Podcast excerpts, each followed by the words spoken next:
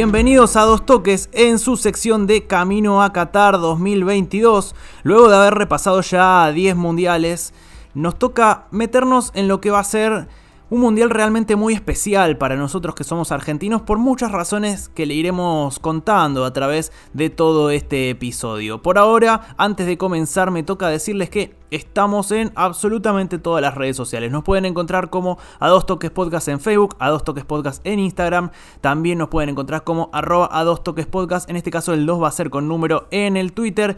Y pueden encontrarnos tanto en esta plataforma como en cualquier otra plataforma en la que nos quieran escuchar. Allí es importante que nos sigan y que si les gusta algo nos puedan dejar algún comentario también que nosotros los vamos a leer y los vamos a tomar en cuenta. Ahora sí, nos metemos de lleno en lo que es el onceavo mundial, en lo que es Argentina 1978.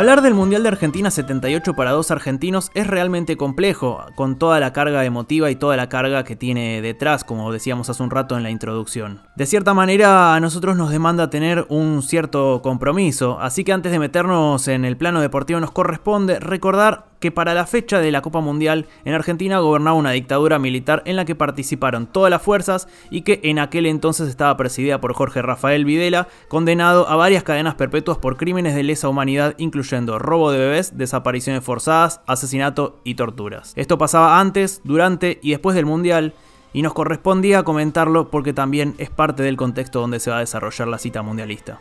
Pero volviendo a lo futbolístico propiamente dicho, la elección de la sede no fue en este contexto de dictadura militar, sino que fue en el Congreso de la FIFA de 1966, como contamos en el episodio de Alemania 74. En aquel año había dos candidaturas americanas a hacer el Mundial del 78.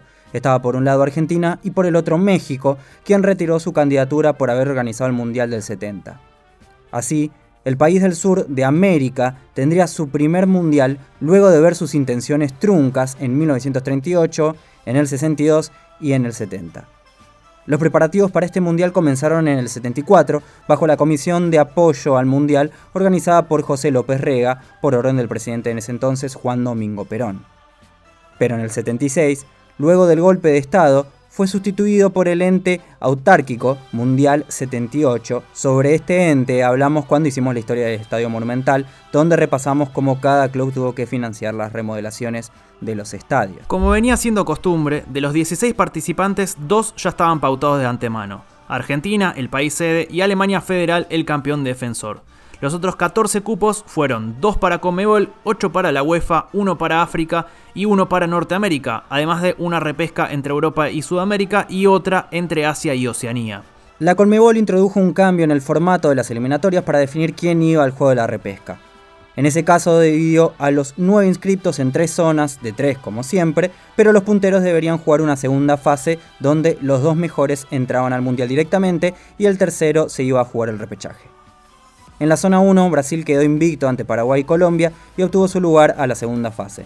En las otras dos zonas hubo sorpresas, porque en la 2 Bolivia venció a Uruguay y Venezuela y en la 3 Perú superó a Chile y Ecuador y también clasificaron para jugar ante Brasil. Pero en la fase final no hubo demasiado lugar para sorpresas porque Brasil goleó 8 a 0 a Bolivia y venció 1 a 0 a Perú y ganó su cupo al Mundial. Mientras que el segundo fue para Perú que venció 5 a 0 a los bolivianos condenándolos al repechaje.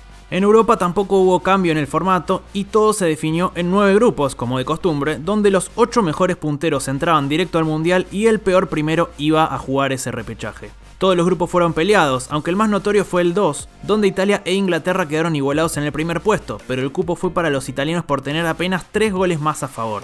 Los otros ganadores de grupo fueron Polonia, Austria, Holanda, Francia, Suecia, Escocia y España, y todos fueron al Mundial de Argentina. Por su parte, el peor puntero fue Hungría, que llegó a tener 5 puntos fruto de superar a la Unión Soviética y a Grecia, pero al tener apenas un gol menos de diferencia que Francia no pudo entrar directo. Sin embargo, el repechaje entre Sudamérica y Europa, disputado a ida y vuelta en octubre y noviembre de 1977, no dejó demasiadas dudas. Hungría goleó 6 a 0 de local a Bolivia y logró un 3 a 2 en la altura de La Paz para clasificar al Mundial. África por su parte copió su antiguo formato, el de Alemania 1974. Todos se fueron enfrentando a rondas de playoff hasta determinar tres clasificados a un triangular final, donde en este caso se enfrentaron todos contra todos y el campeón entraba al Mundial. No vale la pena mencionar cada cruce porque fueron 39 partidos, pero luego de cuatro rondas llegaron al triangular final con vida Egipto, Nigeria y Túnez. Entre septiembre y diciembre de 1977 se disputaron dos rondas de todos contra todos y en la última jornada llegaron Egipto con 4 puntos, Túnez con 3, debiendo enfrentarse en territorio tunecino. Para sorpresa de todos, el conjunto local logró una histórica goleada por 4 a 1 y por primera vez se clasificó a un mundial. Quien también copió su formato de Alemania 74 fue CONCACAF, Norteamérica, que utilizó el Campeonato de Naciones para determinar a sus clasificados. Primero tuvo una eliminatoria donde los países se dividieron en Norte, Centro y Caribe según su lugar geográfico, y cada zona clasificó dos países a la ronda final. En México, entre el 8 y el 23 de octubre de 1977, las selecciones de Canadá, Guatemala, Haití, la local, El Salvador y Surinam disputaron esta copa oficial para determinar un campeón y también el clasificado Argentina 78. Esta vez el gran ganador fue el equipo azteca, que ganó todos sus partidos y con puntaje ideal clasificó al Mundial con las esperanzas de hacer una buena tarea. Para finalizar, el último cupo estaba en disputa entre Oceanía y Asia, y si vienen siguiendo camino a Qatar, sabrán que el formato fue parecido al de siempre.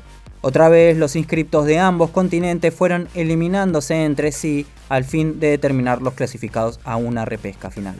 En este caso el cambio fue que no fue una final ese repechaje, sino que clasificaron Australia por Oceanía, Hong Kong, Irán, Corea del Sur y Kuwait por Asia. Los cinco jugaron entre sí y el 3 de diciembre de 1977 Irán venció 2 a 1 a Kuwait como visitante y por primera vez se clasificó a un mundial. Ya determinadas las 16 selecciones participantes, el formato fue calcado al de Alemania 1974. Una primera fase de 4 grupos de 4, donde los mejores dos clasificaban a una segunda de dos grupos de 4. Los ganadores iban a final, los segundos al partido por el tercer puesto. Sin embargo, el sorteo fue distinto, siendo el primer mundial con cabeza de series y no con distribución continental. En este caso fueron Argentina el anfitrión, Alemania Federal el campeón defensor, Holanda el último subcampeón y Brasil los designados cabeza de serie. El 1 de junio de 1978 se dio por inaugurado el Mundial con una ceremonia en el Estadio Monumental, concluida por un discurso del presidente Videla, tímidamente aplaudido por el público, en lo que fue la previa de Alemania Federal versus Polonia por el grupo número 2. Pero mientras esto pasaba, afuera sucedían unas manifestaciones donde el recientemente formado grupo llamado Abuelas y Madres de Plaza de Mayo reclamaban por información sobre sus hijos detenidos y desaparecidos por la dictadura militar.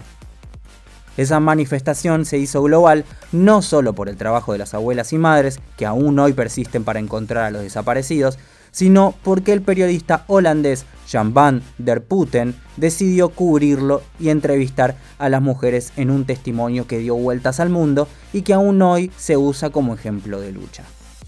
El periodista contó que para poder difundir esas imágenes tuvo que hacer toda una logística especial, que el gobierno argentino lo amenazó de muerte y que el seleccionado holandés sabía de la situación social del país, lo cual justificaría la ausencia de Johan Cruyff. La verdad sobre la baja de Johan la contamos en profundidad en el episodio número 16 dedicado a la liga holandesa. Cruyff, como en toda su carrera, vivió rodeado de polémica. Él declaró posteriormente que su familia había sufrido un hecho de inseguridad y prefería quedarse con ellos. También se le pueden sumar a esto sus continuos roces con los directivos de la federación y los entrenadores, entre otros temas que charlamos justamente en el episodio número 16 de A Dos Toques. De una o de otra manera, en medio del conflicto hubo fútbol y esa inauguración luego fue coronada con un tímido 0 a 0 entre la Alemania campeona y la Polonia que buscaba dar la sorpresa. Al día siguiente, Túnez le ganó 3 a 1 a México y le puso pimienta al grupo B, aunque en la segunda jornada una goleada de Alemania por 6 a 0 a México y la victoria por la mínima de Polonia a los africanos dejó todo a definirse en la última fecha. Cerrando el grupo, los polacos le ganaron 3 a 1 a los mexicanos y los alemanes apenas pasaron del 0 a 0 con Túnez, lo cual le permitió clasificar pero con un mar de dudas. Otro mar de dudas afrontó a Argentina, que siendo la anfitriona y sin haber salido campeón jamás, afrontó un durísimo grupo A. En la primera fecha, arrancó perdiendo a los 10 minutos contra Hungría por un gol de Sapo, pero Luque lo empató rápido y Bertoni sobre el final puso el 2 a 1. Por el mismo resultado, Italia venció a Francia luego de arrancar perdiendo también al inicio.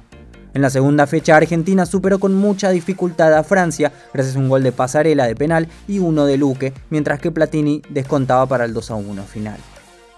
Italia también ganó por 3 a 1 a Hungría y así ambas selecciones entraron a la siguiente fase. En la última fecha, Italia venció por 1 a 0 a Argentina y Francia cerró su participación mundialista ganándole por 3 a 1 a Hungría. Un dato de color de este último partido es que se jugó en Mar del Plata y ambos seleccionados llevaron solo su indumentaria blanca, por lo que tuvieron que salir desesperadamente a conseguir un conjunto nuevo en reemplazo por la imposibilidad de trasladar su ropa a la ciudad costera. Ese reemplazo vino por parte del club Kimberly, un histórico equipo marplatense de camiseta de bastones verdes y blancos y que hoy disputa la liga local y que hizo que Francia jugara un partido mundialista con sus colores. En el grupo 3 todo fue muy peleado y no fue hasta la última fecha que se definió el pase a la segunda fase es que a la última jornada llegaron una ya clasificada selección de Austria con 4 puntos, Brasil con 2 y España y Suecia con 1, y debían enfrentarse punteros con escoltas, es decir, Austria con Brasil, y terceros con cuartos, es decir, España con Suecia. De esta manera Brasil necesitaba para pasar, ganar o empatar y que España y Suecia empataran. Por suerte para ellos y bajo muchas suspicacias, Brasil ganó 1 a 0 con un gol de Roberto Dinamite en un partido casi sin tiros al arco y obtuvo su clasificación, aun cuando España le ganó también por la mínima a Suecia. En el grupo restante estuvieron las mayores sorpresas y las mayores decepciones de este mundial. Es que Perú, contra todo pronóstico, ganó la zona invicto al vencer por 3 a 1 a Escocia y 4 a 1 a Irán y empatando 0 a 0 ante Holanda, mientras que Escocia, además de perder con Perú, empató con Irán y no le sirvió el triunfo por 3 a 2 ante Holanda debido a la diferencia de gol. El otro clasificado, además de los peruanos, fue justamente la Naranja Mecánica, que sin su estrella Johan Cruyff, como ya habíamos mencionado, igual supo pasar gracias a una goleada por 3 a 0 ante Irán, además de lo que ya mencionamos el 0 a 0 ante Perú y el 2 3 ante Escocia. En la segunda fase, los dos grupos se conformaron con dos segundos y dos primeros de la primera fase respectivamente. En la zona A fueron todos europeos. Aunque solo mostró un gran fútbol al golear 5 a 1 a Austria en la primera fecha, a Holanda le alcanzó con algunos destellos para obtener su lugar en la final al empatar 2 a 2 ante Alemania y vencer 2 a 1 a Italia. Por su parte, el segundo puesto fue justamente para Italia, que además de caer entre los holandeses empataron 0 a 0 con Alemania y vencieron 1 a 0 a Austria. Alemania quedó tercero y Austria 4, ambos con dos puntos quedando afuera en esta segunda fase. Y la zona B fue la de la polémica. En la fecha 1 Argentina venció por 2 a 0 a Polonia y Brasil goleó 3 a 0 a Perú. En la segunda Polonia venció 1 a 0 y el clásico entre argentinos y brasileños era una auténtica final anticipada, pero apenas fue un pálido 0 a 0.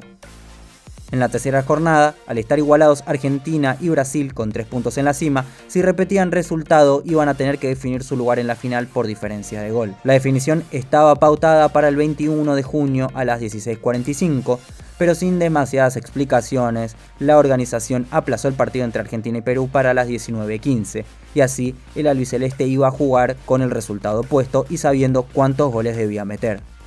Brasil ganó 3 a 1 a Polonia y de esta manera la suerte estaba echada para los locales. Argentina debía hacerle al menos 4 goles a los peruanos para poder clasificar a la final.